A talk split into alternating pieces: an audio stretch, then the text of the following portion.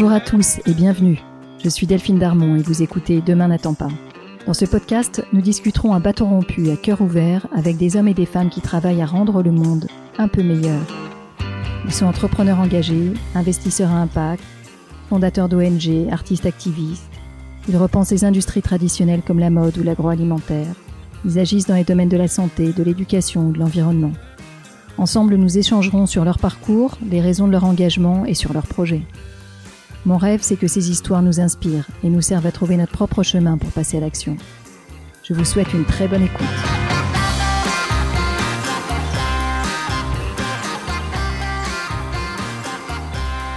Ça y est, c'est la rentrée euh, pour Demain n'attend pas. Et pour cette rentrée, j'ai l'immense honneur d'accueillir à mon micro Bertrand Picard dans un épisode réalisé en série avec l'Université de la Terre.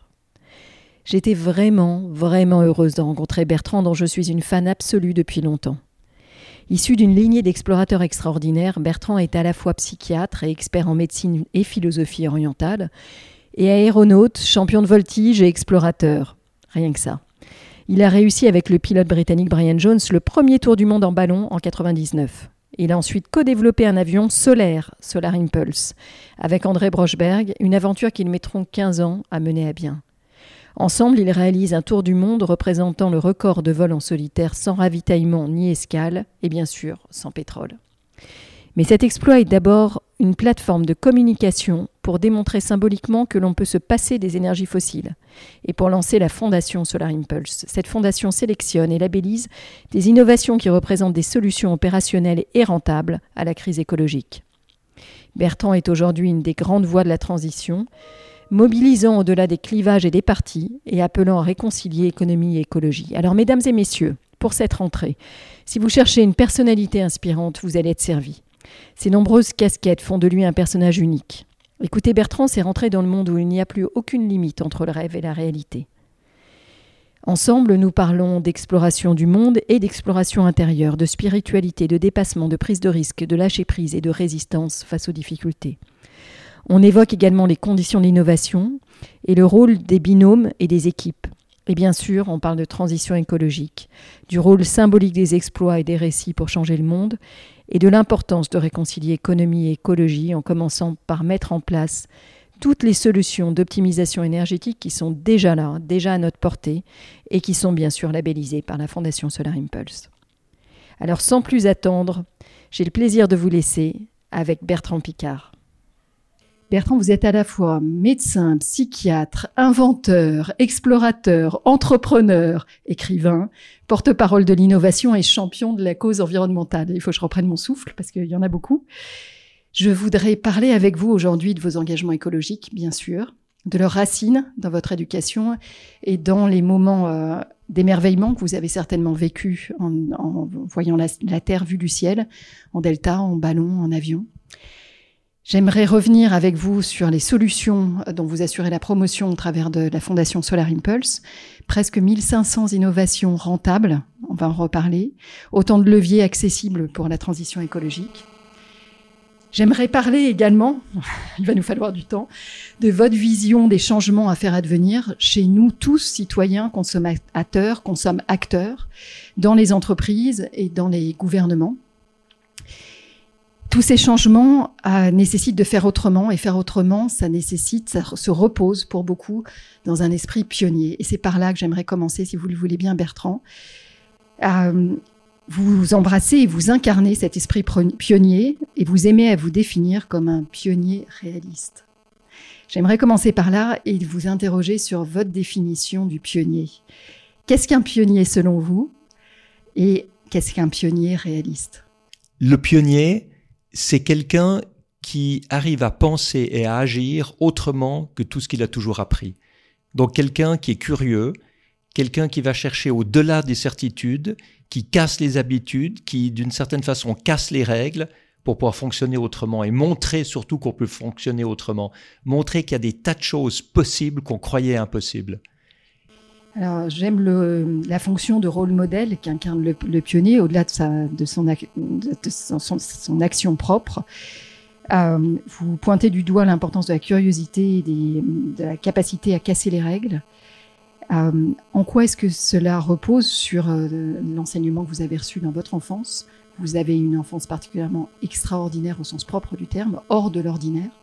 Comment est-ce que ce caractère de pionnier, comment cette curiosité et cette capacité à enfreindre les règles vous a été inculqué, éventuellement inculqué par l'exemple? En fait, mon père et mon grand-père ont effectué véritablement des choses qui étaient considérées comme impossibles. Le premier vol dans la stratosphère en 1931, la première plongée dans la fosse des Mariannes, le point le plus profond des océans à 11 000 mètres euh, dans le Pacifique, des choses considérées comme impossibles qui n'étaient pas du tout utopiques. Et puis ensuite, j'ai rencontré presque tous les astronautes du programme spatial américain dans les années 60, euh, quand j'étais enfant, des gens que j'ai rencontrés et qui faisaient aussi des choses qui étaient considérées comme impossibles. Et pourtant, ils le faisaient. Et j'ai toujours l'impression que il fallait arrêter d'être utopique. Un pionnier utopique, ça sert à rien. Un pionnier utopique qui dit la nature humaine peut changer, tout le monde peut être gentil, euh, tout le monde peut être bon, on va arrêter la guerre, on va arrêter la pollution, on va tout à coup être généreux, altruiste et compassionnel envers l'environnement et envers les autres. Pour moi, c'est une utopie. Euh, ce que j'aime, c'est le réalisme. Le réalisme, c'est quand on est capable d'atteindre un résultat indépendamment d'une idéologie. Et quand on ne fait pas si on ne se focalise pas sur une, sur une idéologie particulière, eh ben, on va intégrer les autres. On voit que pour réussir, il faut de l'écologie, donc des écologistes. Il faut de la solidarité, donc il faut la gauche. Il faut de l'entrepreneuriat et de la responsabilité individuelle, donc il faut la droite. Il faut de la sécurité, donc peut-être qu'il faut aussi parfois un peu plus à droite. Euh, tout ça, c'est des choses qui sont fondamentales si on veut réussir. Et il faut y rajouter de l'industrie pour produire des solutions, il faut des activistes pour forcer le changement. Donc en fait, on ne peut pas cliver. Et ce que je pense être fondamental aujourd'hui avec le réalisme dans l'environnement, c'est de fédérer plutôt que de cliver, d'essayer de trouver des, des intérêts communs qui permettent aux adversaires de collaborer sur un certain nombre de sujets. Et la population attend ça. Chaque fois que je dis ça dans une conférence, les gens applaudissent. Euh, il faut quand même que les politiciens comprennent que c'est ça qu'on attend d'eux. Ce que je trouve très intéressant dans votre remarque, Bertrand, c'est qu'on y, voit l'influence à la fois de votre famille, qui est une famille certainement l'esprit pionnier, une famille à la fois d'aventuriers et d'explorateurs, euh, mais aussi l'influence de votre formation de médecin. Parce qu'il faut le rappeler, pendant 20 ans, vous avez été médecin psychiatre, ce qui est quand même un, ensemble assez peu fréquemment... euh, rassemblé, mais que c'est un psychiatre aventurier. Mais on voit dans, votre, dans la façon dont vous soulignez l'importance pour un pionnier d'accepter la réalité psychologique de l'homme, on voit l'influence de ces années de psychiatrie, n'est-ce pas? Oui. Et moi, ce que j'ai vu beaucoup dans les thérapies que j'ai menées avec mes patients, c'est que je voyais des gens qui souffraient, qui étaient en crise, qui venaient pour aller mieux, et qui me disait mais moi je veux pas changer, c'est les autres qui doivent changer, c'est l'extérieur qui doit changer, c'est la vie qui doit changer. Et en fait, c'est soi-même qui doit changer dans une crise. Et on doit saisir toutes les occasions des crises pour développer de nouveaux outils, de nouvelles compétences, de nouvelles capacités, de nouveaux talents qu'on n'avait pas avant, qu'on apprend grâce à la crise pour aller mieux après la crise qu'avant. Sinon, la crise, c'est une souffrance inutile. Vous nous parlez aussi beaucoup de la déconstruction des certitudes, l'importance de déconstruire euh, certains apprentissages. Qu'avez-vous été amené à déconstruire pour pouvoir aller au plus loin de, qui vous deviez devenir? Tout. Tout. Moi, je suis né dans une euh, famille euh, huguenote. je peux vous dire que c'est pas ça qui donne le plus de souplesse dans la manière de penser et, d'agir. Euh, et je me suis intéressé aux philosophies orientales, euh, au taoïsme, euh, peut-être comme une manière d'essayer de, voir ce qui existait d'autre ailleurs. J'ai fait une formation de médecine occidentale et de psychiatrie dans une université freudienne et je suis parti dans l'hypnose et la médecine traditionnelle chinoise. Et quand on est un pionnier, le sentiment de certitude est un réconfort. Parce qu'on se dit, je suis vraiment un pionnier. Je ne suis pas dans le mainstream. Je suis pas dans, dans, les, dans, dans, dans tout ce qu'on accepte parce que les autres l'acceptent. Je suis vraiment dans ma voie à moi. Et puis j'ai dû déconstruire euh, ma timidité, mon vertige. Vous savez, quand j'étais adolescent, je voulais être un grand explorateur comme tous les gens que j'avais rencontrés. Et puis j'avais peur de monter dans un arbre, j'étais timide et ça me rendait arrogant. Euh, je me disais tout a déjà été euh, exploré, donc il n'y a plus rien euh, qui reste pour moi et j'étais un peu déprimé. je me demandais à quoi ça servait d'apprendre des trucs à l'école, puisque de toute façon, ça m'amenait pas là où je voulais. Et puis tout ça, il a fallu le déconstruire. Comment on dépasse ça? En ayant une boussole dans le cœur qui montrait non pas le nord, mais tout ce qui n'avait pas encore été fait, tout ce qui était nouveau, tout ce qui était considéré comme impossible. Alors, je me rappelle très bien, la, la première chose, c'est à 16 ans, quand j'ai vu voler un deltaplane, et que je me suis dit, ça, c'est la manière avec laquelle je vais me guérir. Et c'était passionnant parce que voler sous un triangle de toile, ça nécessite d'être totalement présent à soi-même, d'éliminer toute projection dans le futur, dans la peur, dans des fantasmes, dans des appréhensions, etc. Et juste d'être là, connecté dans son corps à sa sensation d'exister. Et là, il n'y a plus de place pour la, pour la peur. Il y a juste la place pour être beaucoup plus performant, beaucoup plus efficace, beaucoup plus conscient. Et, et ça, ça m'a totalement transformé j'ai été super loin dans, dans, dans le deltaplane, euh, de vol acrobatique avec des loopings, des vrilles, euh, des vols très haute altitude avec oxygène, euh, motorisé, largué depuis des montgolfières. Oui, j'étais, je, je, suis, je suis devenu champion d'Europe de vol acrobatique en deltaplane. Et, et surtout, ça m'a donné une confiance dans mes moyens, ça m'a donné une performance dans ce que je faisais. Et quand je devais aller euh, préparer des, enfin quand je devais aller euh, passer des examens à l'école ou à l'université, bah, le jour avant, j'allais faire quelques loopings en delta. J'arrivais totalement détendu, alors que tous mes copains crevaient de peur et de et de trac pour l'examen. Et moi, je passais mes examens comme on fait une manche de compétition en vol acrobatique.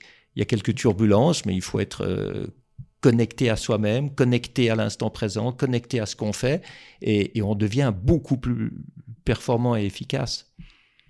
Et c'est ça qui m'a amené en fait à la psychiatrie, parce que quand j'ai vu ce que j'avais réussi à faire pour moi-même, avec cette connexion à soi-même face au danger, je me suis dit, mais en fait, on pourrait peut-être faire la même chose dans les thérapies. Les gens qui souffrent sont souvent des gens qui ne sont pas connectés à leurs ressources intérieures, à leur qualité, à leurs compétences euh, face à des turbulences de la vie. Et il faut essayer d'utiliser ces turbulences pour rebrancher les gens sur eux-mêmes, les reconnecter à eux-mêmes. Et c'est ça qui m'a donné envie de devenir euh, psychiatre, psychothérapeute. Et, et c'est exactement ce que j'ai fait avec mes patients pendant 20 ans. Merci pour ce témoignage, Bertrand. La peur paralyse et votre expérience de reconnexion par la confrontation avec le danger est vraiment très intéressante. Ça me parle, même si ça ne semble pas accessible à, au commun des mortels. Mais parce qu'il ne s'agit pas de lutter contre la peur. Il s'agit de créer un état de sérénité qui fait que la peur n'a plus lieu d'être. Et souvent, les gens se battent contre la peur et ils s'étonnent parce que ça renforce la peur. Évidemment, tout ce, contre quoi on se bat euh, est renforcé parce qu'on ne pense plus qu'à ça. Et ça s'applique à plein de choses. Ça peut être, euh, ça peut être également par de la musique, euh, ça peut être par l'art. Il peut y avoir plein de choses qui nous mettent aussi dans cet état de sérénité. Alors, si vous me voyez dessiner, peindre, que vous m'entendez chanter, vous comprenez pourquoi c'était mieux de faire du delta plane. en tout cas, vous y avez trouvé votre, votre confrontation. Le fait d'avoir réussi à domestiquer vos peurs et puis évidemment l'énorme atavisme familial que vous aviez envers l'exploit, l'exploit scientifique. Tout cela vous a amené à réaliser vos propres exploits qui vous ont rendu célèbre. Un tour du monde en ballon sur les traces de Phileas Fogg, puis un tour du monde en avion solaire, ce qui évidemment n'avait jamais été fait et qui était une démonstration de notre capacité à dépasser les énergies fossiles. Trois semaines de vol sans carburant. Est-ce que vous pouvez nous raconter comment cette idée folle vous est venue? Alors, je venais de terminer le premier tour du monde en ballon, sans escale, avec Breitling Orbiter 3 en brûlant 3,7 tonnes de propane. Et il restait 40 kilos de gaz dans la dernière bouteille, c'est-à-dire deux ou trois heures d'autonomie après 20 jours de vol. Je me suis demandé si on arriverait à terminer l'Atlantique, euh, parce qu'il restait sur le golfe du Mexique un huitième des réserves de gaz pour faire un quart de la distance. Donc si vous regardez mathématiquement, ça ne marche pas et on aurait dû atterrir au Mexique. Et pendant toute ma vie, je me serais dit, est-ce que j'aurais pas quand même dû essayer? Parce que peut-être que ça aurait marché. Et je serais resté sur un échec que j'aurais provoqué moi-même. au lieu de ça, avec Brian Jones, mon coéquipier, on s'est dit, mais en fait, on est équipé et préparé pour amérir au milieu de l'Atlantique si jamais on tombe à court de carburant. Donc, on y va. Puis on verra bien ce qui se passe. De toute façon, on va pas mourir. Ce sera peut-être désagréable, mais on s'en fiche.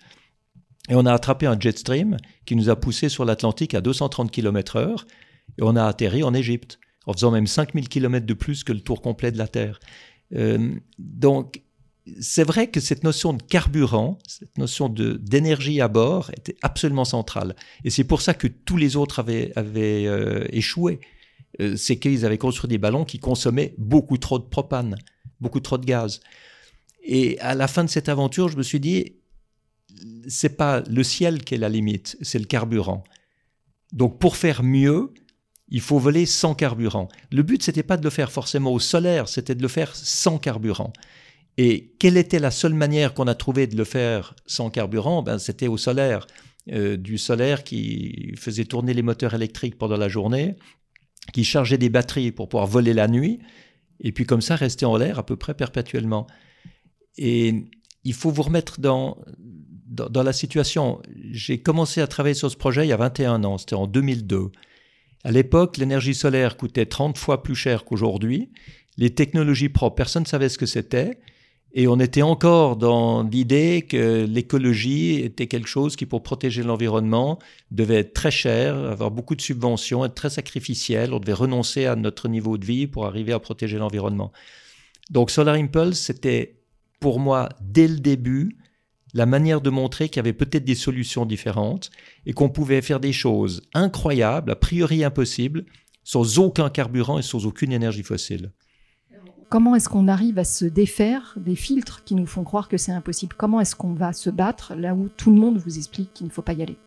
Il y a une institution qui y a cru, c'est l'École polytechnique fédérale de Lausanne, qui a lancé une étude de faisabilité et qui a montré qu'en fait, en cassant tous les paradigmes de matériaux, d'énergie, de stratégie de vol, etc., on pouvait y arriver. Et ça, ça a déclenché l'arrivée des tout premiers partenaires notamment l'entreprise chimique Solvay, euh, qui a dit que c'était quelque chose qui les intéressait pour stimuler l'innovation à l'interne et amener des nouveaux matériaux ultra légers. Et c'est comme ça en fait qu'on a commencé. Mais pour que ce soit vraiment une obligation de réussir, j'ai organisé une conférence de presse tout au début, quand on n'avait pas encore de sponsor, pas d'argent, pas d'équipe et pas la technologie pour réussir. Et j'ai fait cette conférence de presse pour brûler les ponts derrière moi et être absolument sûr d'être condamné à continuer. Parce que si personne sait que vous faites un truc comme ça, c'est facile d'abandonner. Vous lancez ça entre vous, euh, vous vous mettez dans un bureau, au bout d'un mois, vous dites non, c'est vraiment trop difficile et vous arrêtez. Ben, après une conférence de presse, quand le monde entier sait que vous vous êtes lancé dans un projet, vous pouvez plus faire ça. Parce qu'on savait que si on regardait des filets, on ne continuerait pas. Parce que c'était trop difficile. Et le fait de ne plus avoir de filet fait que vous êtes obligé de, continuer, obligé de réussir. Et surtout, c'est là que les ingénieurs commencent à vous faire confiance, qui viennent dans votre équipe, que les premiers partenaires viennent vous soutenir, parce qu'ils disent Waouh, ceux-là, ils vont jamais abandonner. Et moi, ce que ça m'a appris, vous me demandiez quels étaient les apprentissages. Alors évidemment, il fallait apprendre à piloter un avion très difficile à piloter. Ça, c'était pas évident, parce que moi, je venais du monde du ballon et, du, de l'ULM et du deltaplane. Donc là, j'ai dû tout apprendre. Mais j'ai aussi dû apprendre la patience, la persévérance, la frustration, l'humiliation, euh, tous ces moments par lesquels on passe et tous ces états par lesquels on passe entre l'impossible et puis le moment où on le réalise. Alors Bertrand, vous me tendez une perche. J'allais vous amener sur euh, la façon dont on peut gérer nos impatiences dans des projets qui sont aussi ambitieux et aussi longs. Ça vous a pris près de 15 ans, je crois, de réaliser Solar Impulse. Et ça me fait penser à un échange que j'ai eu récemment avec Jean-Louis Etienne. Ah, J'adore Jean-Louis.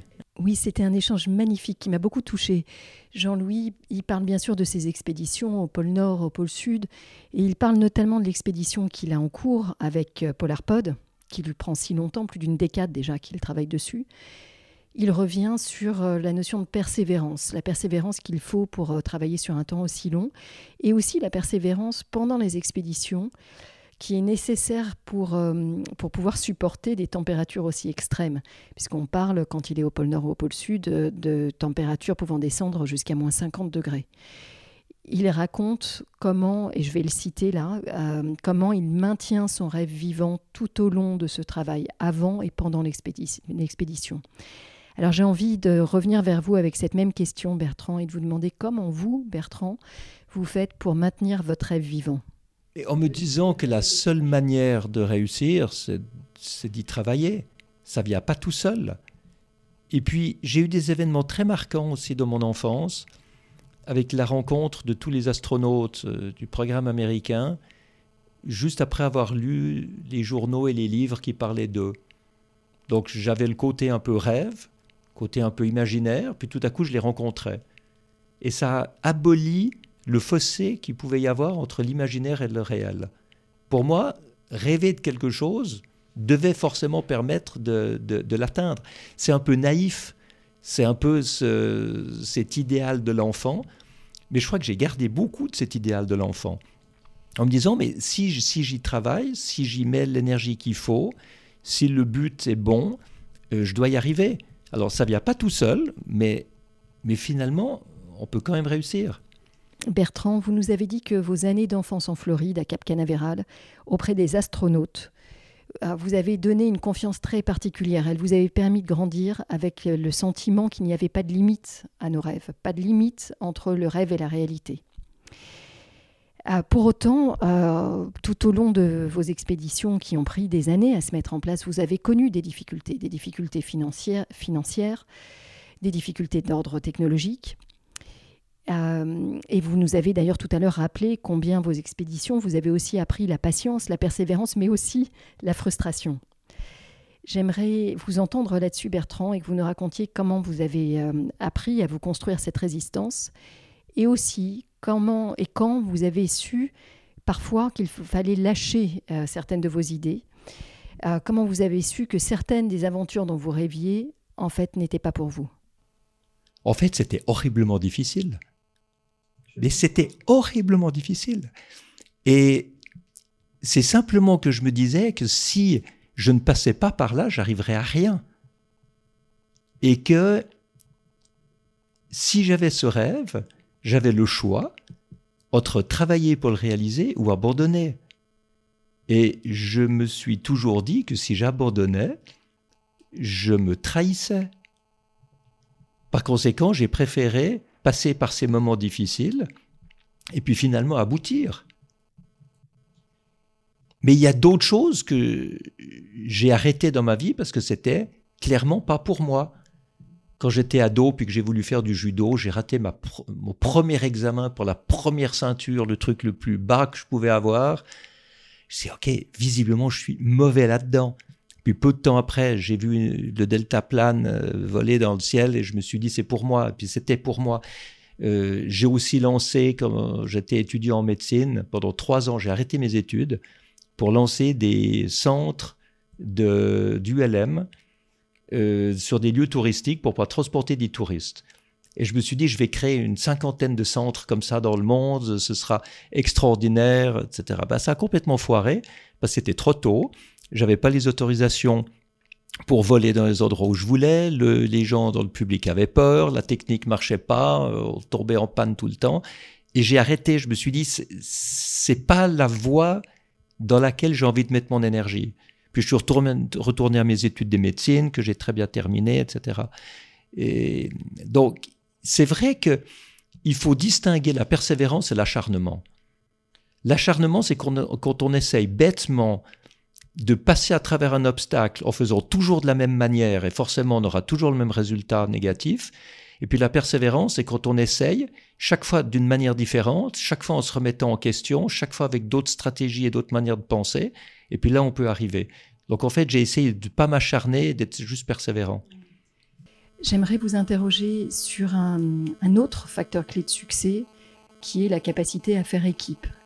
Vous avez eu des binômes, Brian Jones, on peut mentionner évidemment André Brochberg, euh, avec qui vous avez fait un, binôme mythique euh, dans Solar Impulse. Euh, selon vous, qu'est-ce que vous en retirez comme enseignement sur ce qu'est un bon binôme? Comment comment on gère la différence? Comment on le fait vivre dans le temps? On ne peut pas être créatif en étant tout seul. Parce qu'on croit qu'on a raison, même quand on a tort. Donc il faut être avec des gens qui pensent complètement autrement. moi, c'est ça qui m'intéresse dans les relations humaines. Les gens qui me remettent en question, qui me critiquent, qui me disent que je pourrais faire autrement, que je pourrais faire mieux. Et, c'est comme ça que j'ai réussi tout ce que j'ai réussi. Euh, c'est en étant toujours poussé à penser autrement et en poussant l'autre à penser autrement aussi. C'est-à-dire recréer une relation où 1 plus 1 égale 3. Il y a l'autre, il y a moi, puis il y a les deux. Et les deux développent une expérience que aucun séparément n'avait pu avoir. Mais cette troisième expérience, elle est possible que parce qu'il y a les deux expériences préalables. Donc en fait, il y a l'expérience de l'un, l'expérience de l'autre, et puis cette troisième expérience qui nous transcende tous les deux. Euh, il y a eu des moments de tension avec André Borchberg. Mais on savait dans tous nos moments de tension que le but n'était pas de démolir l'autre. Le but était d'être soi-même meilleur grâce à l'autre. Et c'était impressionnant ce qu'il y a eu comme stimulation avec cet état d'esprit-là. Euh, au début, il y avait un ingénieur pilote de chasse, André, il y avait un psychiatre pilote de ballon, moi, et lui est entré dans toute cette notion d'exploration que je lui amenais. Moi, je suis entré dans toute cette partie d'engineering que lui apportait. Et il y a eu une espèce d'osmose euh, pour que je devienne un peu de lui, que lui devienne un peu de moi. Euh, c'était passionnant. Et au-delà de nos rivalités occasionnelles, on a développé une amitié qui est, qui est incroyable parce que je ne sais pas s'il y a beaucoup de gens qui connaissent André autant que moi et qui me connaissent moi autant qu'André. Vous avez monté ce projet fabuleux avec André Borchberg jusqu'à faire ce tour du monde en avion solaire. Dès le début de cette aventure, vous aviez euh, la création de la fondation Solar Impulse en tête, qui avait pour objectif de promouvoir les solutions de transition écologique. L'aventure en avion, qui a été très médiatisée, était en fait une forme de plateforme de communication pour la fondation. C'était le début d'un engagement écologique qui n'a pas démenti depuis, à l'image de ceux de votre père et de votre grand-père, Auguste et Jacques Picard, qui ont toujours allié aventure, innovation scientifique, technologique et engagement écologique. Pouvez-vous nous parler de l'engagement écologique de votre famille? Alors, tout ce qu'ils ont fait, c'était de l'exploration scientifique en faveur de la protection de l'environnement.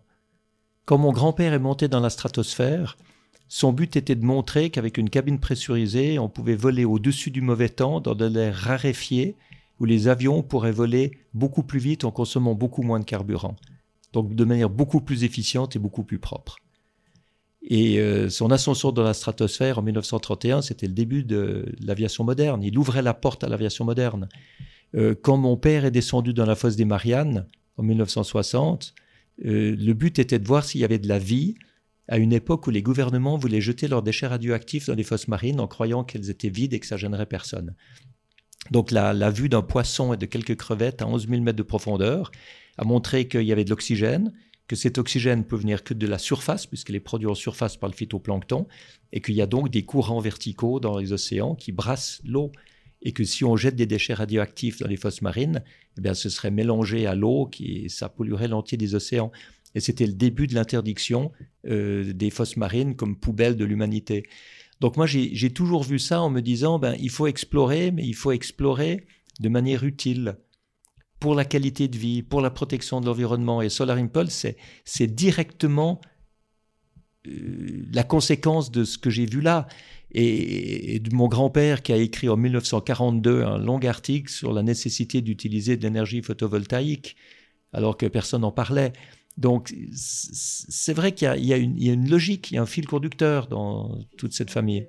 Euh, vous nous avez fait part un peu plus tôt dans l'échange de l'importance d'aller à l'encontre des clivages et à l'encontre d'une écologie punitive.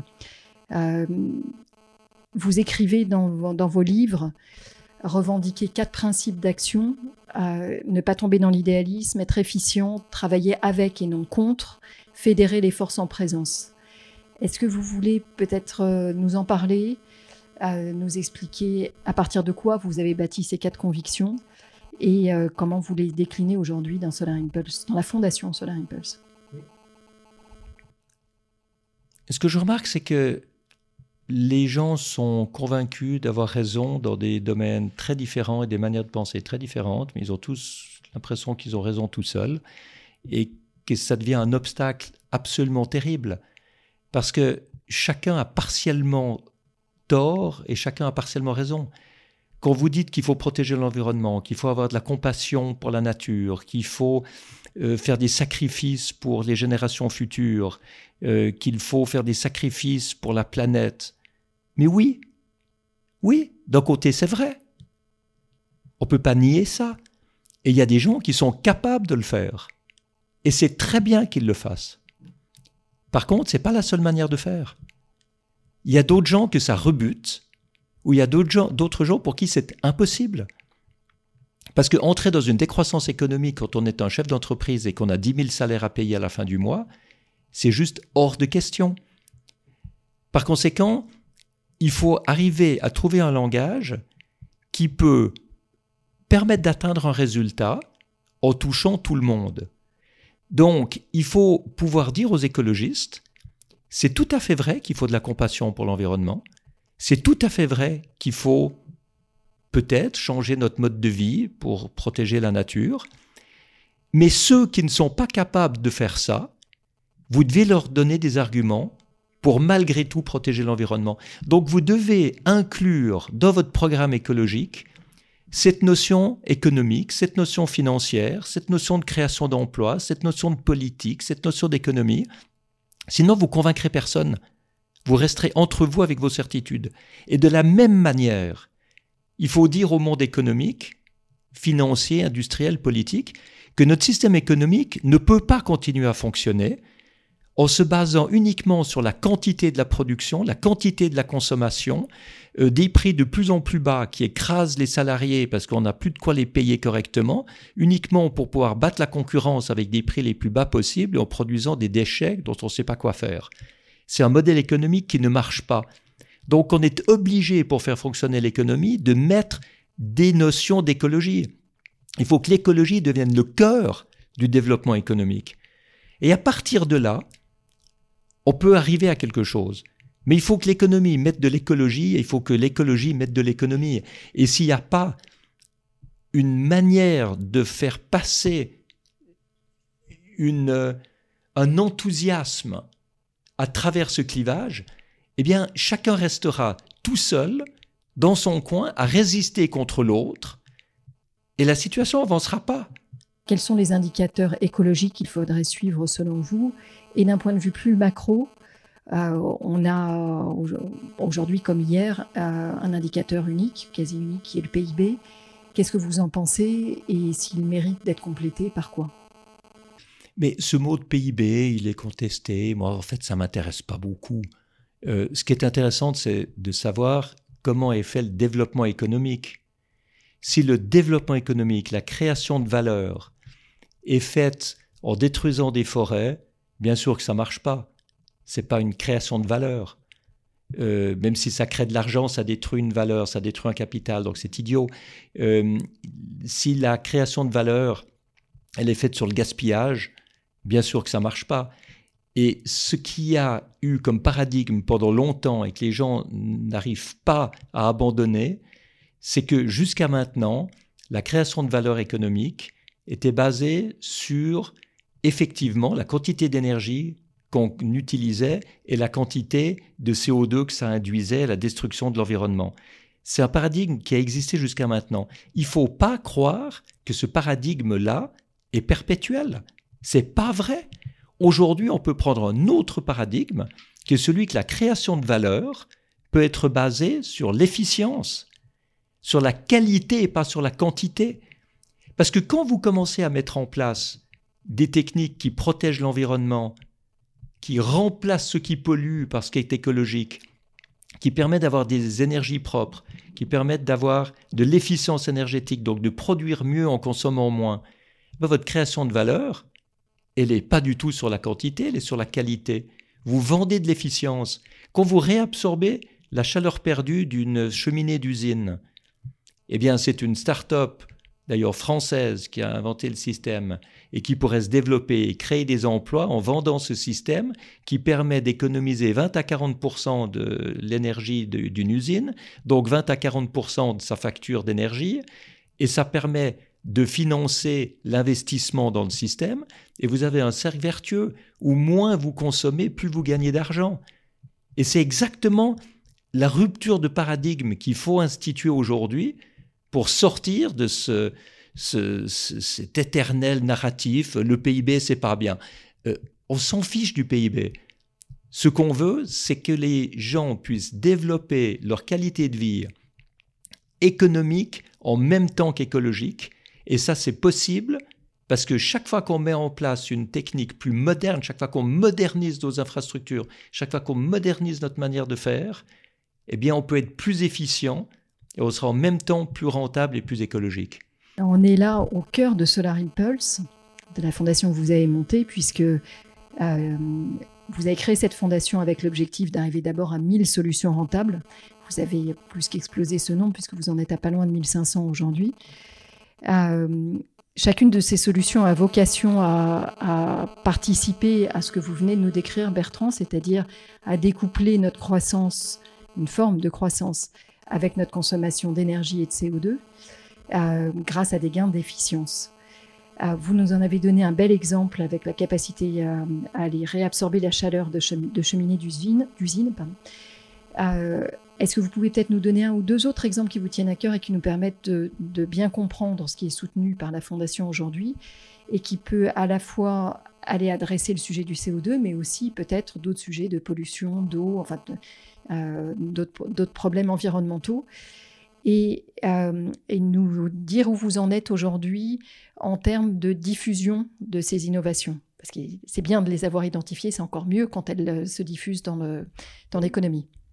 Au niveau production d'énergie propre, c'est pas que le solaire et le vent, c'est aussi tout ce qui est biomasse, biogaz fabriqué à partir de déchets agricoles ou de déchets de ferme. C'est la géothermie, quand vous savez que 99% de la planète fait plus que 1000 degrés. Faut quand même être idiot pour brûler du pétrole pour faire de la chaleur alors qu'on a ça sous nos pieds.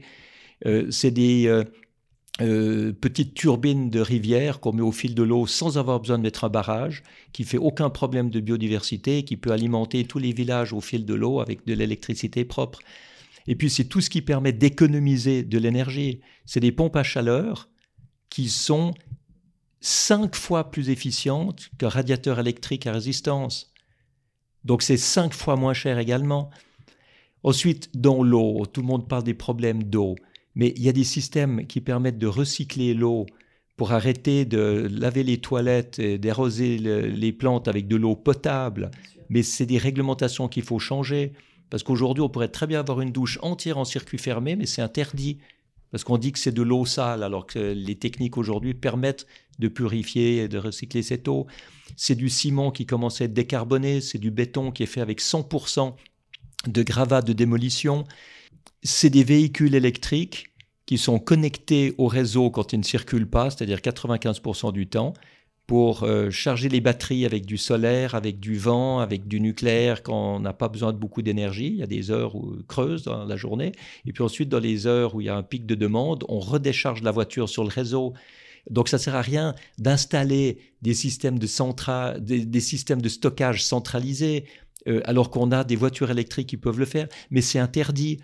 Euh, on a des systèmes pour, transformer maintenant tous les déchets non recyclables en pierres de construction, les, euh, les milliards de pneus jetés chaque année en traverse de chemin de fer.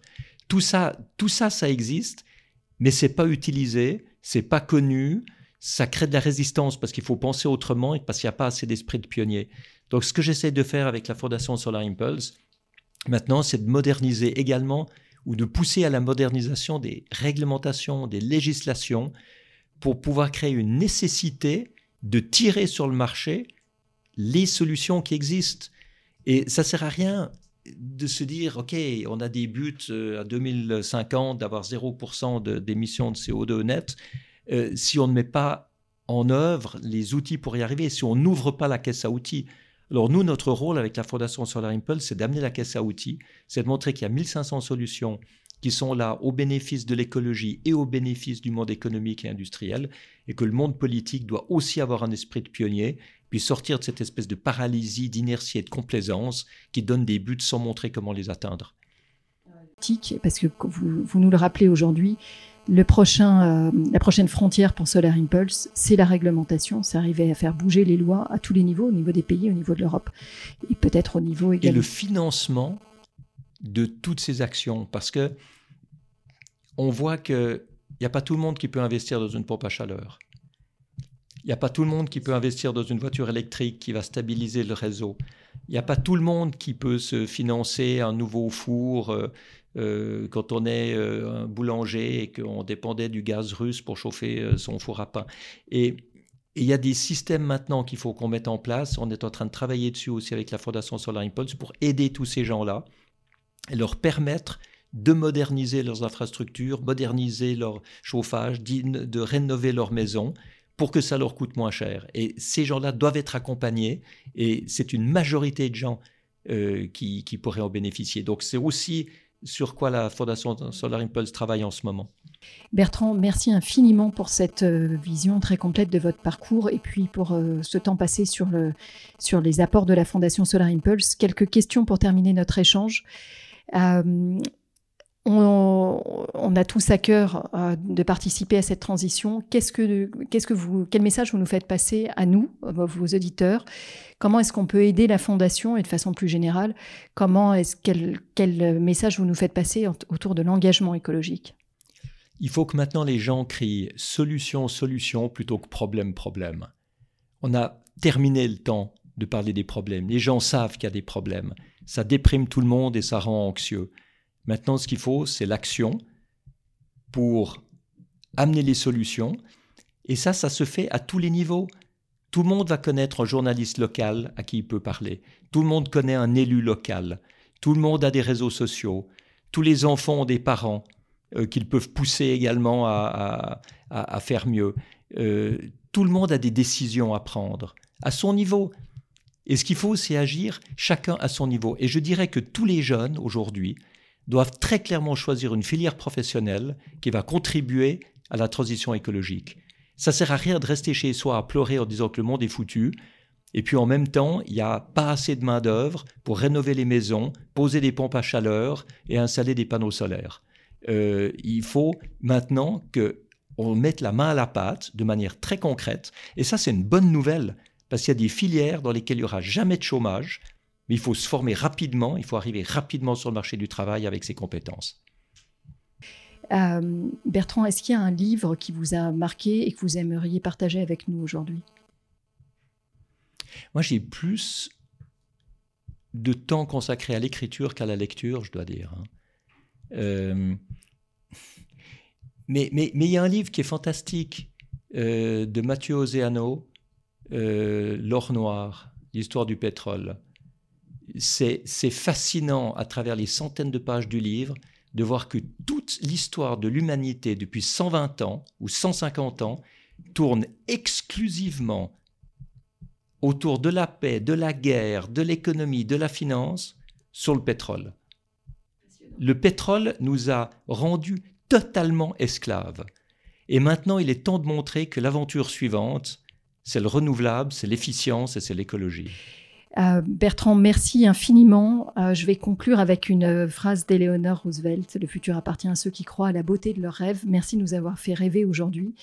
On, on, a cru à, vos côtés. Non seulement on a voyagé avec vous en bateau, en, en, ballon, pardon, en ballon, pas en bateau aujourd'hui, ça sera en ballon, en ballon et en avion, en ballon, en, en ballon et en avion. Euh, mais surtout, on a, on a voyagé dans la transition écologique et je vous en remercie grandement.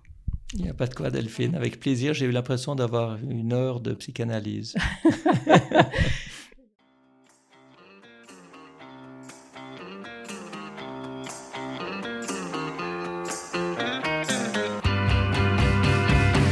grand merci de nous avoir écoutés jusqu'ici. J'espère que cet épisode vous a plu. N'hésitez pas à nous laisser vos commentaires ou suggestions d'invités sur Instagram. Enfin, si le podcast vous a plu, allez vous abonner et notez-le 5 étoiles, bien sûr, sur Apple Podcast. Vous pouvez même demander à vos amis, à vos enfants, à vos voisins, aux amis de vos amis, aux voisins de vos voisins, de mettre une note au podcast. C'est comme ça seulement que Demain n'attend pas gagnera de la visibilité et sera trouvable sur les plateformes. Alors je vous dis à très bientôt pour un nouvel épisode.